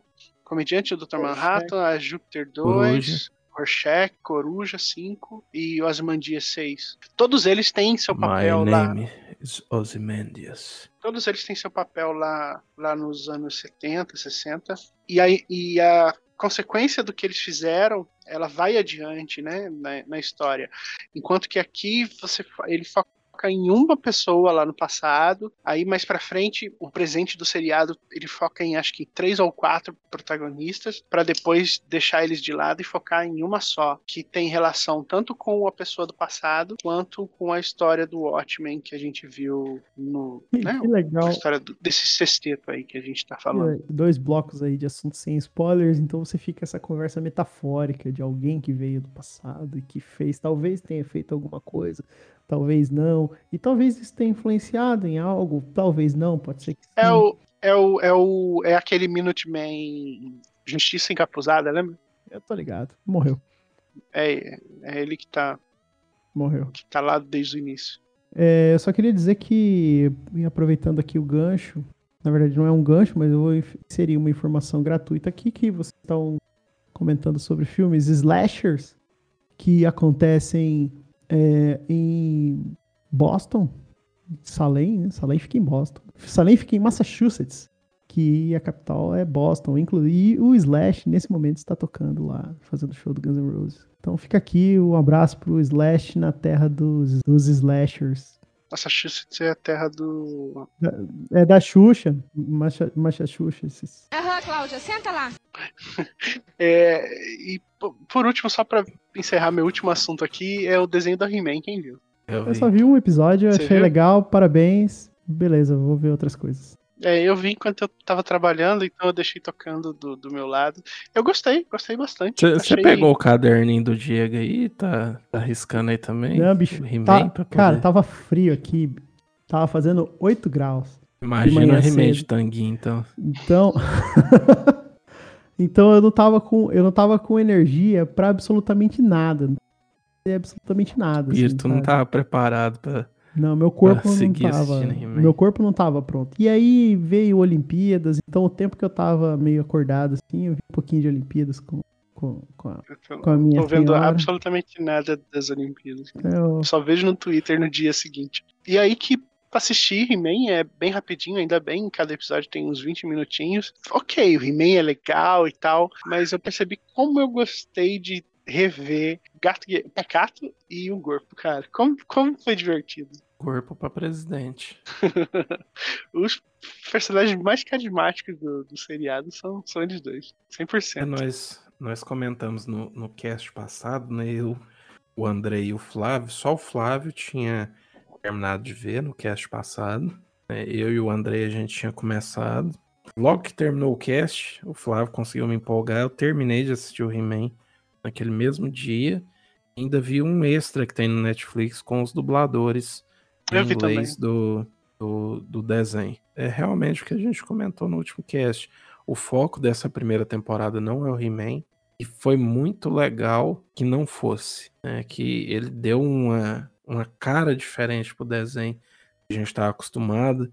Subverteu algumas expectativas. Aconteceram mais coisas do que acontece no, no desenho original, que é uma coisa até que eu comentei no último cast, é que o He-Man ele não tinha uma história pronta para ele. A história foi sendo feita de acordo com a necessidade da Mattel em dar upgrades na linha de brinquedo, porque eles criaram uma linha de brinquedo do He-Man, aí criaram uma história em quadrinho para contar uma história básica para garotada. Depois que foi vir os desenhos que, que a gente conhece como desenho clássico, depois que eles foram inserindo o personagem, dando profundidade, falando, não, mas esse personagem age assim porque ele já foi assado, etc, etc. E essa série nova agora, que é produção do Kevin Smith, né, lá dos Balconistas, né, que também é conhecido aí no mundo nerd, né, por um cara que só usa bermudas, né, e seu boné pra trás, no, naquele filme, né, Dogma também, né, que ele é o, Foi ele é o bom. Silent Bob. Silent Ele é o Bob. Silent Sim, Bob, sim. né? É o Jay Silent Bob. O Jay tá, né, no... Ele dubla um dos, dos Ele é um dos, vilões dos- também. dos personagens. E, cara, assim, Quem, quem tinha muita nostalgia, eu até falei isso no episódio passado, quem tinha muita nostalgia no desenho antigo e acha que o desenho novo ele tem que seguir tudo idêntico, igual, cara, você não, você não precisa dessa obra. Você já tem o desenho antigo, você pode ir lá ver e tudo mais. Essa é uma obra diferente no universo de He-Man e eventualmente o He-Man pode ou não ser o protagonista. Da primeira temporada ele não é o protagonista. Ele é muito importante para a história, mas ele não é o principal. Essa não é exatamente a primeira temporada, né? Essa é só a metade dela. Ainda são, vão ter mais, sei lá, cinco episódios de novo, terminando ela. Ela parou na metade. E, e não é que o He-Man não seja o personagem principal, ele é o motor que move a trama. Quem tá indo atrás de resolver a, essa demanda é a Tila com a amiga dela, Andra, né? E aí elas vão encontrando com os personagens clássicos do desenho, cada um com seus próprios interesses. É bem legal ver determinados vilões, sabe, fazendo outras coisas. Eu gostei bastante do design de alguns, não gostei muito. Por exemplo, o Homem-Fera, ele não tá peludo. Eu gostava mais dele peludo o Adam, ele, eu achei bem esquisito o jeito que ele fala. achei esquisitíssimo. Porque ele parece que ele tá falando no modo He-Man o tempo todo. Eu assisti dublado em português, eu não, eu não vou ver He-Man legendado. Sinto muito. E. Você perdeu a dublagem do Mark Hamill dublando o esqueleto. Quem não? quem viu em inglês perdeu Isaac Bardavi fazendo um personagem ali que não é o esqueleto. Não sei porquê, cara. Isaac Bardavi tá no seriado, ele tá fazendo um, um fantasma lá, tem bastante tempo de tela. Eu acho que é isso, eu acho que quiseram aproveitar ele mais do que fazer o esqueleto que aparece tão pouco quanto o He-Man, sabe? Eu não vi, eu quero ver, é que eu, eu, eu tô com Castlevania atrasado, então eu pretendo assistir. Mas... Castlevania eu comecei, mas larguei mão. Olha, eu, eu, vou, eu vou te dizer que eu gostei muito da primeira temporada de Castlevania. Não assisti as outras ainda, mas eu acho que a do He-Man tá superior, viu? E eu assisti em inglês porque eu comecei a assistir em português e eu vi que o He-Man não era o Garcia Jr. Eu já. É, eu fiz Quero, isso. então. Quando começou, tava ah, em inglês. Acostumei. Quando começou, tava em inglês, aí eu um pouquinho, aí eu fui mudei pro português pra ver se era o Garcia Jr. Era. Aí eu Bicho, voltei pro o... inglês porque eu realmente não ligo. Quando o Mário Jorge falou com a vozinha do corpo, eu já falei, oh, é isso aí, é isso que eu quero. Legal. eu não lembro quem que eu não lembro quem que é o corpo no, no inglês. Mas a Tila, por exemplo, ó, isso é uma das coisas que você perdeu, Diego. É a Sarah Michelle Geller. Geller, né? Que é a Buffy, vou... a caça vampiros. Isso, isso é legal, né? De você ter um, um elenco é, de atores famosos mesmo. Aqui no Brasil colo é, foram colocados cara. dubladores muito experientes e tal, mas assim, que você é do lado com dubladores você vai conhecer a voz de um ou outro. E no, no inglês você reconhece os atores mesmo, né? De, de vê-los na tela e é, tal. Legal. Igual o, Thiago falou, o Mark Hamill, é o esqueleto, tem o aquele, acho que é Kevin Conroy, é o dublador é o do Batman. Batman. Ele faz um, ele faz um personagem, agora não lembro qual que é, sei se é o. Não, não é o mentor, não, porque o mentor. Mentor é o. Ah, esqueci agora o nome dele. Mentor tem cara de Liam Neeson. Tá. Graham Tavish. Eu, eu, acho, eu que acho é Graham que o. Tavish. Eu é o Cavaleiro o... Cebola do Game of Thrones. Ai, sim, sim. Eu acho que o Kevin Conroy faz o Grayskull, né? O heróizão. Ah, tá, é verdade. O herói original. Aí tem o Lina ha Hadley. Lena Hadley a rainha Cersei do Game of Thrones também. Ela é a maligna. Aí você tem o, o Jay, do Jay Silent Boys, né? O Jason Mills, ele, ele faz o Stinkor, né? Que foi um personagem criado também com boneca e apareceu no desenho uma vez só. Vocalista do Black Flag, uma banda de punk muito importante. O jogo de pirata do, do, da Ubisoft. É, não, não, não. O Henry Rollins. O Henry Rollins, que é comediante, vocalista de banda punk hardcore. Né? Agora é um senhor, né? Olha aí, cara. Mas é palestrante motivacional, stand-up comedy, stand-upper. e agora é dublador do o bichinho lá que gira o olho. Tri Triclops. Triclops. Triclops. Ela tem só dublador foda, a, cara. A, tô vendo aqui a rainha, ela é dublada pela Alicia Silverstone. Olha, Olha que legal. Rapaz. Caraca. Isso é tipo. Eu, eu vi. Eu vi o especial de dubladores, eu achei que essa Sarah, Sarah Michelle Gellar tem voz de derby, bicho. A voz de câncer. É, parece a. Parece a. Dercy Gonçalves, aquela outra moça. Né, é, moça, olha. Nair Belo falando. Pelo menos Cigarra no, faz no, isso com a voz, cara. no especial de, de, de dubladores, ela tá falando daquele jeito. Mas e, e eu achei que tá super bem dublado. Ok, não é o Garcia Júnior, é uma pena de verdade, mas não tá, não tá ruim o He-Man. O cara que faz o pacato, bicho, ele falou: Eu sou, é a minha chance de ser o Orlando Drummond. Muito É o bom. Guilherme Briggs, né? Sério, É eu Guilherme acredito. Briggs. Faz bastante sentido, eu acredito. Legal. Muito bom. Mas assim, é, eu não quero estender muito o tempo do cast e tal, mas aproveitando que vocês estão falando do He-Man, eu comecei há uns, sei lá, algum um mês atrás, assim, eu vi o desenho da She-Ra, da Netflix também. É uma outra proposta de animação, é muito mais infantil, mas é muito divertido. É divertidíssimo, é engraçadíssimo, é é uma pegada infanto-juvenil, assim, muito bacana, mas assim, se você não, não gosta, que mexe nas coisas que você assistia antigamente, então vai lá, pega o seu DVD rosa da Xirra, coloca no seu na sua TV, assiste a Xirra antiga. É, a Xirra nova é muito legal, muito- faz a mesma coisa que vocês estão falando que o, o desenho do He-Man faz, que é criar uma história de verdade para aqueles personagens que não tinha história nenhuma. A única coisa que tinha era de espada para laço e a floresta do sussurro. E tá lá de novo. E o Ventania. E o Ventania. Ela não fala espada para laço, mas a espada vira. um- Tudo que tinha no desenho anterior tem. E tem muito. E é um desenho muito liberalzão, assim. Tem toda uma questão LGBT, QIA ali. E, ti- tipo, tá tudo. Tá tudo diluído. Você não tem. Tem levantamento de bandeira. Só tem, tipo assim, ah, a personagem é lésbica e segue o rumo. Ah, e tem o cara ali, tem um personagem que ele tem dois pais. Beleza, segue o, segue o jogo, sabe? Isso é questão, não é secundária. Tá tão presente que deixa de ser um aspecto é, é, é, que chame a atenção. Ele simplesmente acontece. E tem um episódio específico que os personagens eles estão fazendo um planejamento para invadir uma base. E aí eles meio que começam a fingir que estão jogando RPG. É, dentro do universozinho, eles estão meio que fingindo, assim, sabe? Tem um tabuleirozinho, tem os. Eu vi sobre isso, eu vi. Cara, é maravilhoso. Cada hora que um pensa numa estratégia, assim, pra invadir, a, a animação, ela toma é, um estilo de animação. Cada, cada estratégia de um personagem tem um estilo de animação diferente. Até que chega um estilo. Você vê ali um dos personagens, ele começa a elaborar um plano. E o estilo de animação é exatamente a animação dos anos 80. Então, tipo, tudo que tá acontecendo ali, todos os personagens estão todos com a roupinha antiga e tudo mais. Cara, é divertidíssimo. Divertidíssimo. É, sei lá, é igual assistir Chaves, assim, sabe? Você assiste só pra dar risada, sabe? Você sabe tudo que vai acontecer. Não tem nada de extraordinário, é tudo simplesão e tal. É, nossa, é muito bom. Muito bom.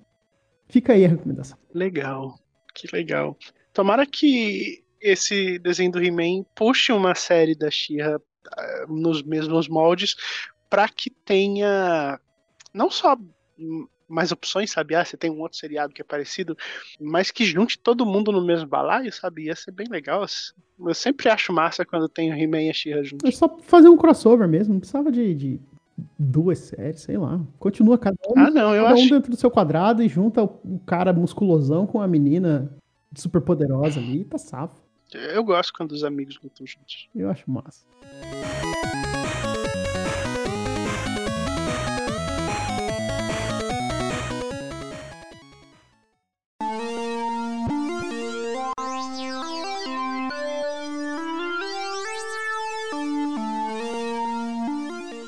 Falando em amigos lutar juntos, né? Lutamos todos aqui o bom combate nesse podcast hoje. Curtiu o nosso conteúdo?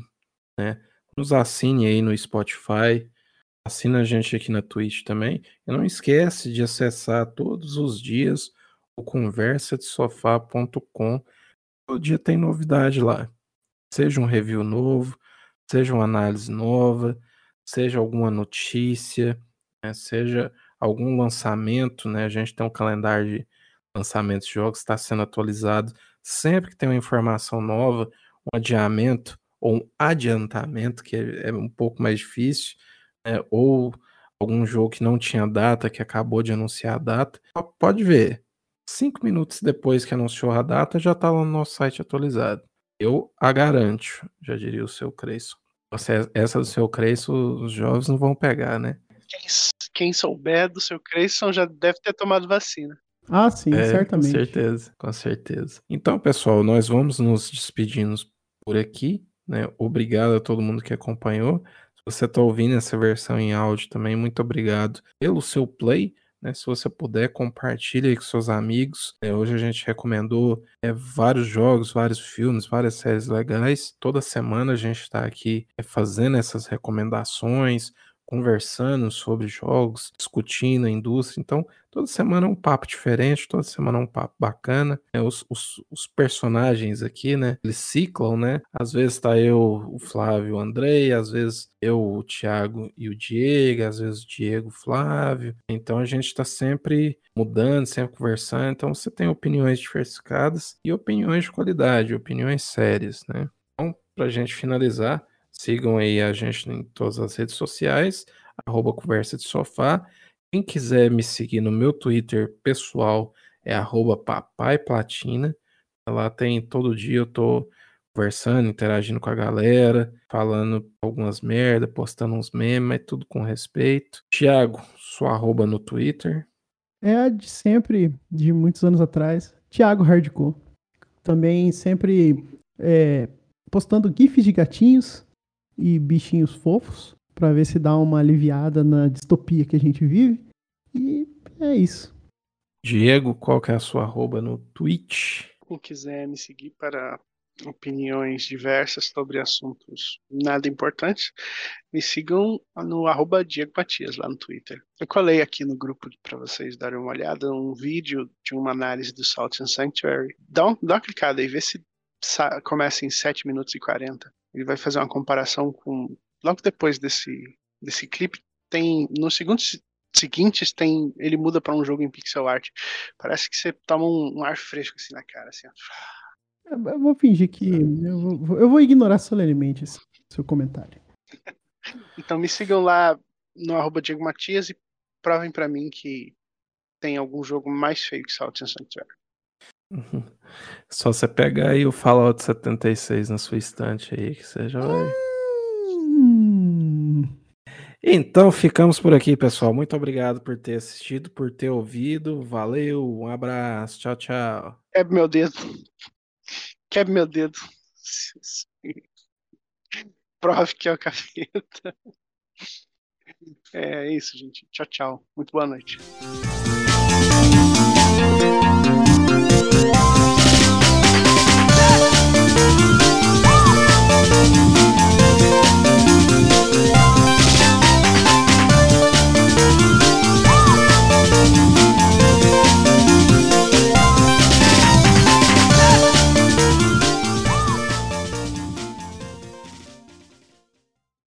Por girelli.com